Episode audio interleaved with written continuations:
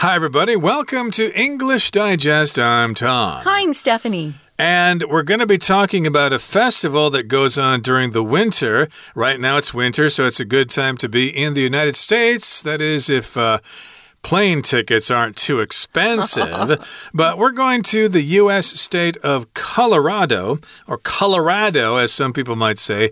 That, of course, is a mountain state, and Denver is the capital, and lots of people go there to have a Rocky Mountain High. Yeah, there's a lot of good snow skiing in that state. It's famous for its uh, ski resorts.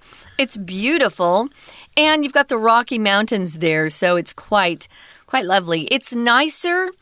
If you're thinking about going to the US in the summer, go to a state with mountains. It's a lot cooler.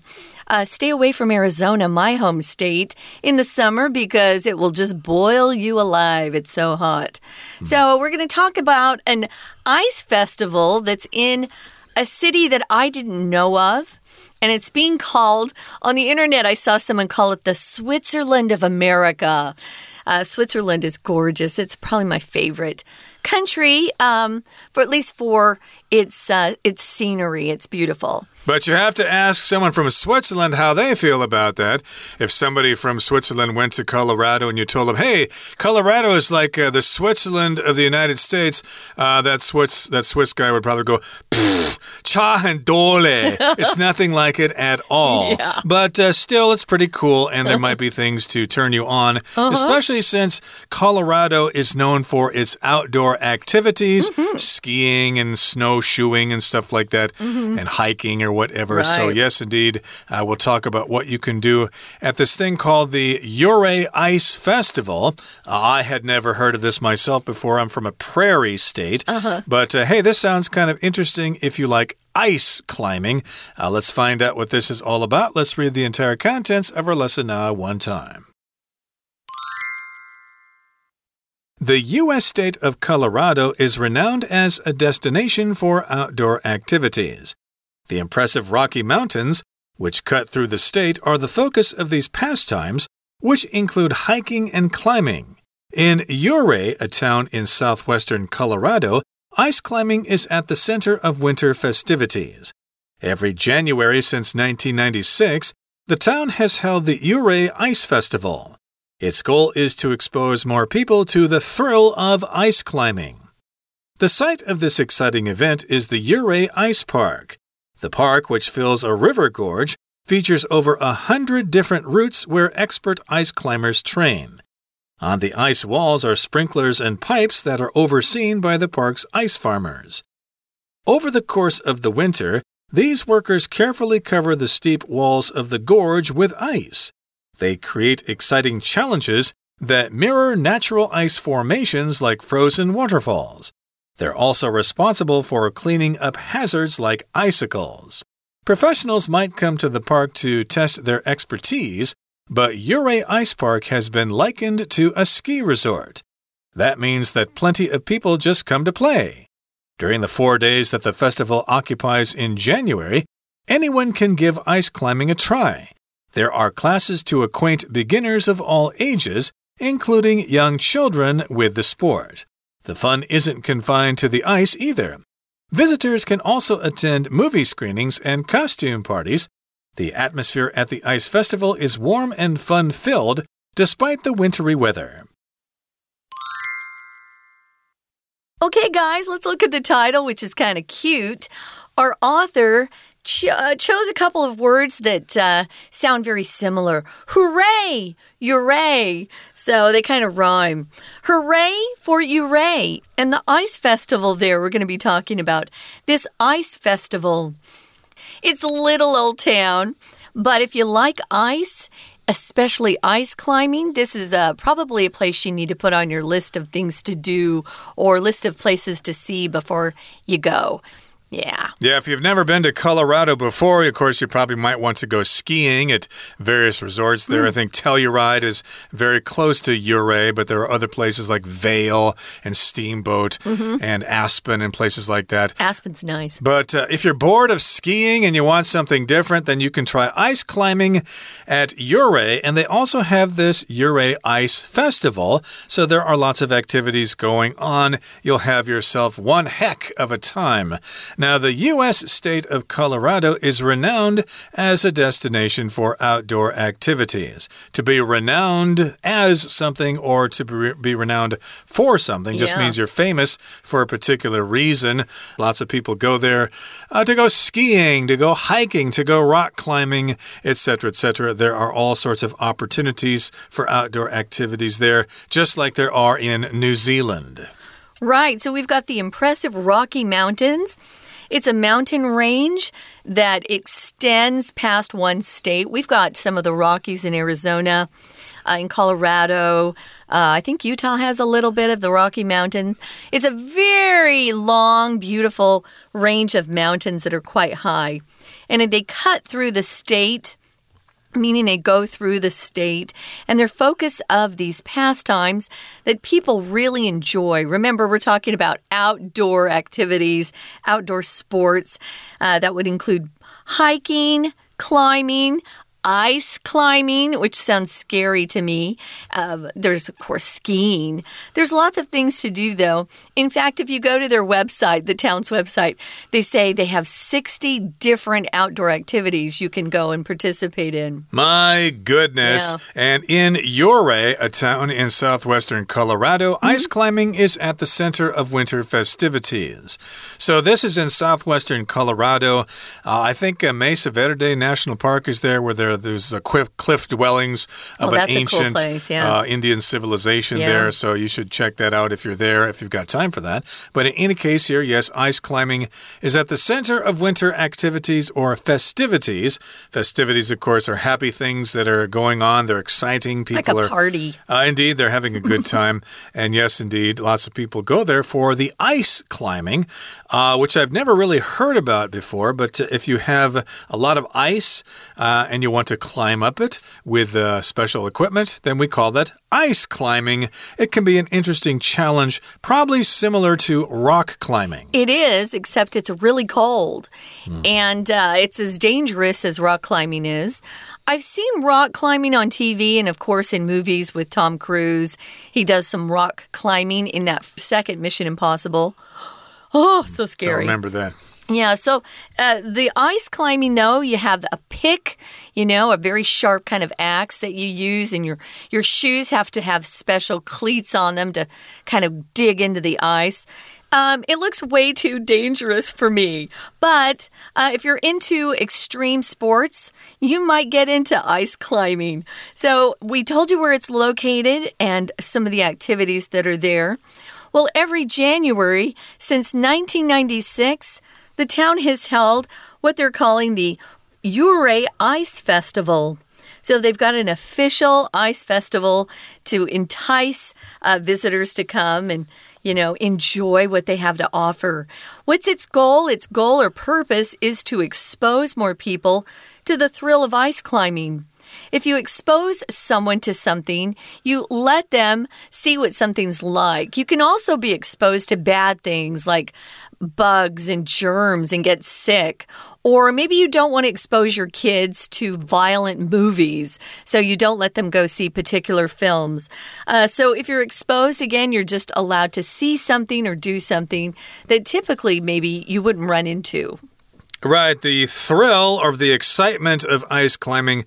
I'm sure the people in Ouray also would welcome tourist dollars as well. Mm. Now, moving on to the next paragraph here, it says the site of this exciting event is the Ouray Ice Park. So they have a special place uh, that uh, features ice climbing. It's its own little park, little park here. Yeah. The park, which fills a river gorge, features over a hundred different routes where expert ice climbers train. Now, a river gorge, of course, is a canyon Mm-hmm. or a gorge that has a river flowing through it. Uh, Tailuga, Taroko, is a river gorge here in Mm-hmm. Taiwan because there's a river flowing through the gorge. So is the Grand Canyon, uh, which is in my state of Arizona. So they've got the gorge, and it features over a hundred different routes where expert ice climbers train. We use route or route. It's sometimes pronounced route if you're in the States. So be aware of that. I grew up saying I have a paper route. I would deliver newspapers at 4:30 in the morning. When I was young, taught me how to work. Um, but here, since I've been in Taiwan, everyone uh, kind of says route. So I've changed my pronunciation to help my Taiwanese friends. A route is just the course or uh, the course you take or way of getting from one starting point to your destination, whatever that is. So it's different ways to go somewhere, different paths. We've got different routes, over a hundred different routes or routes where expert ice climbers train. This is where they get to practice. You get the experts going there, they train there, and maybe later on they'll take those skills to climb uh, taller mountains in the Himalayas or something like that. And on the ice walls are sprinklers and pipes that are overseen by the park's ice farmers. So I guess some of this ice is artificial. It's made with water sprayed on the rocks there or Yeah. sprayed on the cliffs because you got sprinklers. A sprinkler is a device that distributes water over a specific area. You'll see sprinklers in parks, for example, when they try to make the grass grow, uh, water will be spraying up uh, from the ground and coming back down uh, to the ground. And also, you've got pipes there where water can be pumped. And then, of course, they've got to have people there oversee the process. To oversee just means you kind of supervise it, and the ice farmers there make sure that the ice forms properly for all those ice climbers. And uh, that brings us to the midway point in our lesson for today. Let's uh, take a time out and listen to our Chinese teacher. Hello, everyone. 我是派老师。今天讲解的是 Hooray! It's the Ouray Ice Festival 的课程。这个单元是综合测验克漏字的练习题，内容跟攀冰 （ice climbing） 有关。攀岩大家可能听过，甚至玩过；攀冰应该就很少人体验过了吧。这个活动地点在美国的 State of Colorado，科罗拉多州。好，我们现在一起来解题。我们先解第一题，看到前一句 “the impressive Rocky Mountains” 这边，好，这里的意思是说壮丽的落基山脉贯穿科罗拉多州，是户外活动、休闲消遣的重镇，可以在这里爬山、攀岩。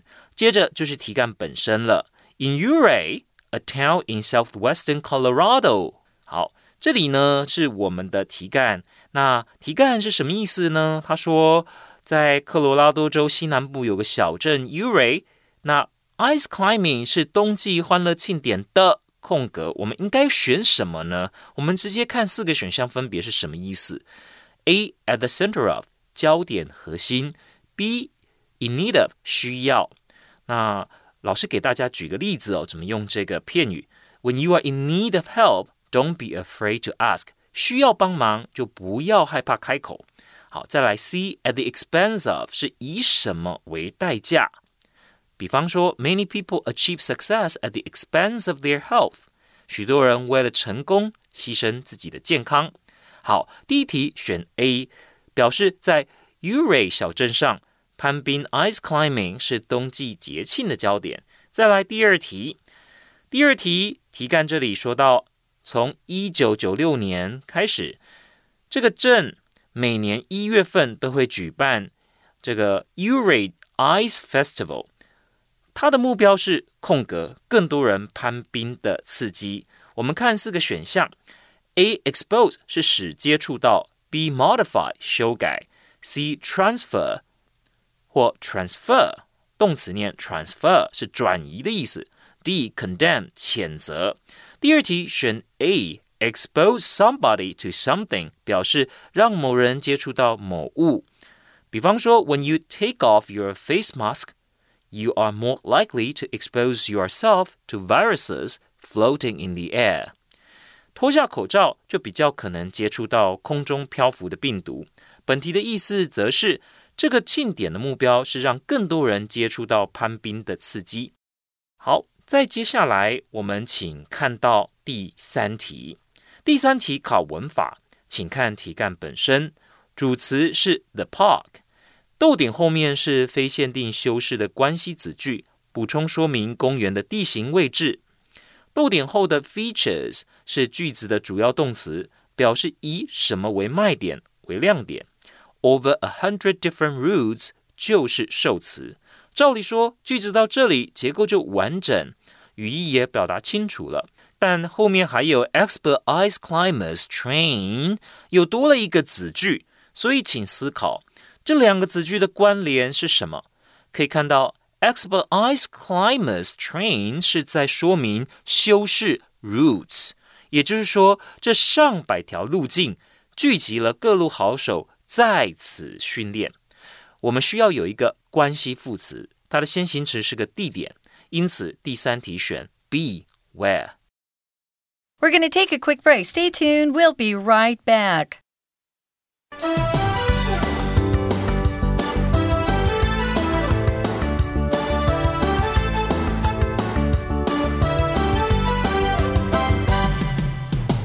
Welcome back, guys. We're talking about Ouray in Colorado, the state that is in, uh, I would say, the southwestern portion of the United States. It's got very beautiful scenery in Colorado. I was always going to retire there. I don't know if uh, that will still hold true. I may retire in Taiwan. Who knows? But uh, it's quite lovely. And if you like outdoor activities, you should definitely definitely plan to take a trip to Colorado whether it's in the spring, summer, fall, or winter. Of course, for an ice festival, and that's what we're focusing on, you'll want to go in the winter. So they have this ice festival in January, and they want to expose people to the thrill or excitement of ice climbing. The area where it's held is called the Ouray Ice Park. And the park is um, uh, actually, it fills a river gorge and it features over a hundred different routes or paths or trails where expert ice climbers train. That's where they get a lot of practice in. They also uh, they have natural ice, of course, natural snow, but they also have ice farmers.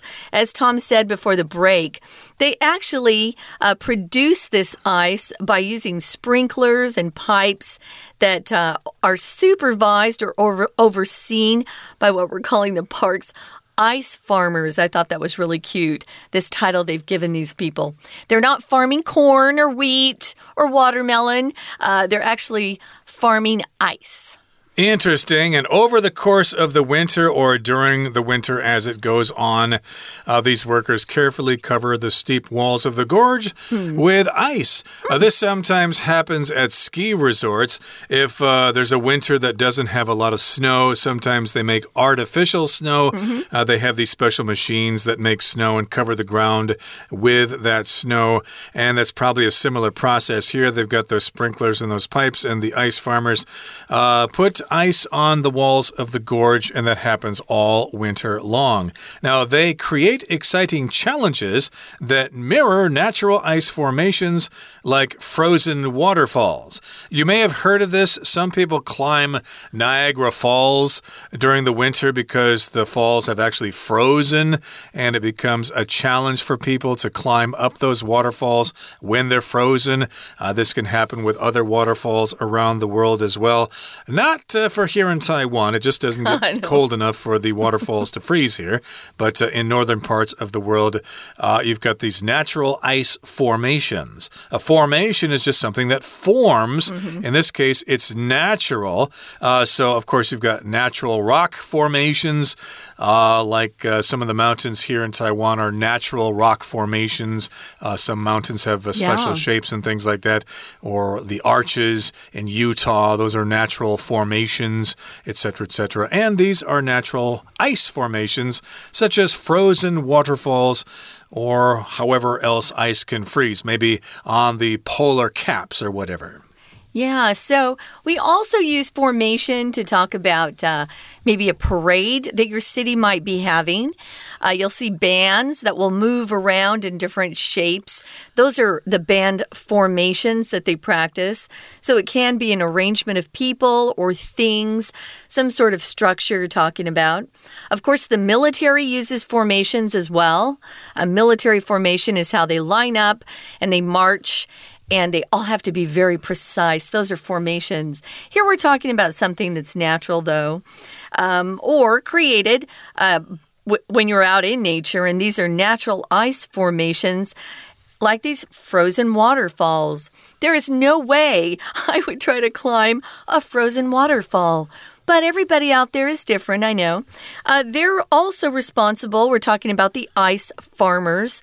They're responsible for cleaning up hazards like icicles. Yeah, if, uh, if icicles break off, they're very, very sharp on both ends and they can actually kill someone. So they're responsible for taking care of those icicles so none of the visitors are harmed or get hurt. Yeah, icicles are a common formation in the winter. Of course, uh, snow kind of melts sometimes, then it refreezes mm -hmm. and forms these kind of sticks that are hanging down. And of course, if you're trying to climb rock faces or at least ice cliffs, uh, yeah, icicles might fall and stab you, or they might be really sharp there. So, of course, they have to clean up those hazards so people are nice and safe. Now, here in the next paragraph, it says professionals might come to the park to test their expertise but Ouray Ice Park has been likened to a ski resort. So, of course, uh, sometimes you get professionals, people who have been doing this for a long time and actually get paid to do this. Uh, they come there to test their expertise, sort of to keep in shape and to see how well they can do this. Uh, if you talk about someone's expertise, that just refers to the skills that they have, the skills that make them an expert. So, yeah, they test their expertise to make sure they're doing this as well as they can, but still, it's kind of considered a ski resort. It's been likened to a ski resort. It's not just a place for experts. Anybody can go. Families are invited. Everybody can have a good time. It sounds fun. So that means that plenty of people just go to play or come to play. Uh, sounds fun. Uh, kids love snow, especially the young ones who haven't been exposed to it. I didn't grow up in a state or at least a city that had snow. And my parents were always taking us up north into the mountains in Arizona where there was lots of snow, just so we could play and experience that. All kids love snow, I think. During the four days that the festival occupies in January, anyone can give ice climbing a try. To occupy here just means to take up a certain amount of space or time. I could say, I occupy my evenings with uh, books and music once I get home to relax. So that's what I what I spend time doing. So you can be occupied uh, with something just means you're busy with something else. Uh, you know, I was occupied last night when you called. I didn't hear your phone. Uh, so, yeah, it's just a way to take up or fill up space or time to occupy. Uh, people can be in a certain place too, like uh, the Sunflower Movement, I believe, a couple of years ago, occupied the legislature. They kind of went in there and they just hung out there uh, in protest or something like -huh. that. And in this particular case, I was just talking about four days during January, and anyone can give ice climbing a try. So this is a verb phrase. You can separate it uh, to give something a try. It's usually separated mm -hmm. only to give something a try. Have you ever tried skydiving? Well, I haven't. I'd like to give it a try. I'd like to try it and uh, to see what it's like. Now, I wanted to mention too, if you didn't want to use occupy there, you could say run. So the during the 4 days that the festival runs in January or takes place in January, those are great substitutes as well. But it's good to learn another verb for take up or fill up space or time. So they've got these classes to acquaint beginners of all ages, including young children with the sport. Uh, yeah You'll probably get more little boys who want to do this than some of the girls, I think. If you acquaint yourself with something, you just uh, familiarize yourself with something that you're not familiar with already. So sometimes we talk about having an acquaintance. That just means someone we've met, but we we don't know them that well. You know, maybe you met them once or twice. Oh yeah, that's uh, that's an acquaintance of mine. It doesn't mean you're best friends though. It doesn't mean you dislike them, it just means you don't know them very well. So to acquaint someone with something just makes somebody aware or familiar with something. So maybe you're hiring a new employee and you ask someone to take them around the office to help them uh, to help them acquaint themselves with all, all the employees that already that are already working there, the departments that your company has. It's good to get acquainted with new things and new people. Right, so they have classes to acquaint beginners with the sport, uh -huh. and the fun isn't confined to the ice either. Mm. Uh, they don't just uh, have activities related to the ice climbing. Visitors can also attend movie screenings and costume parties. Fun. So, yeah, you can see movies there and dress up in a costume and go to a party. The atmosphere at the ice festival is warm and fun filled mm. despite the wintry weather. Wintry, of course, just refers to winter. Wintry weather, of course, is weather like the winter. It's cold, mm. it's windy, and there's lots of snow, so you better bundle up. Okay, right. that brings us to the end of our discussion for today. It's time now to listen to our Chinese teacher. 我们继续看第二段。在整个冬天期间，这些工人小心地将冰覆盖在峡谷的峭壁上，他们创造出刺激的挑战——空格、冰瀑等自然的冰层结构。好，我们看一下第四题的 各个选项分别什么意思？A cure 治愈，B pain 让什么人痛苦，C mirror 是与什么相似，D judge 是判断。依照语义，第四题选 C，表示公园处的工人创造出刺激的挑战，与冰瀑等自然冰层结构相似。最后第五题，前面提到这公园里有入门课程，可以训练各个年龄层的民众攀冰。题干 The fun isn't 空格 the ice either，而且在这个园区里，乐趣也不是空格冰。后一句提到来访民众也可以看电影、参加化妆舞会。由此可知，第五题这个句子是要告诉我们，在这个活动期间到 Uri 不止有冰上活动可玩。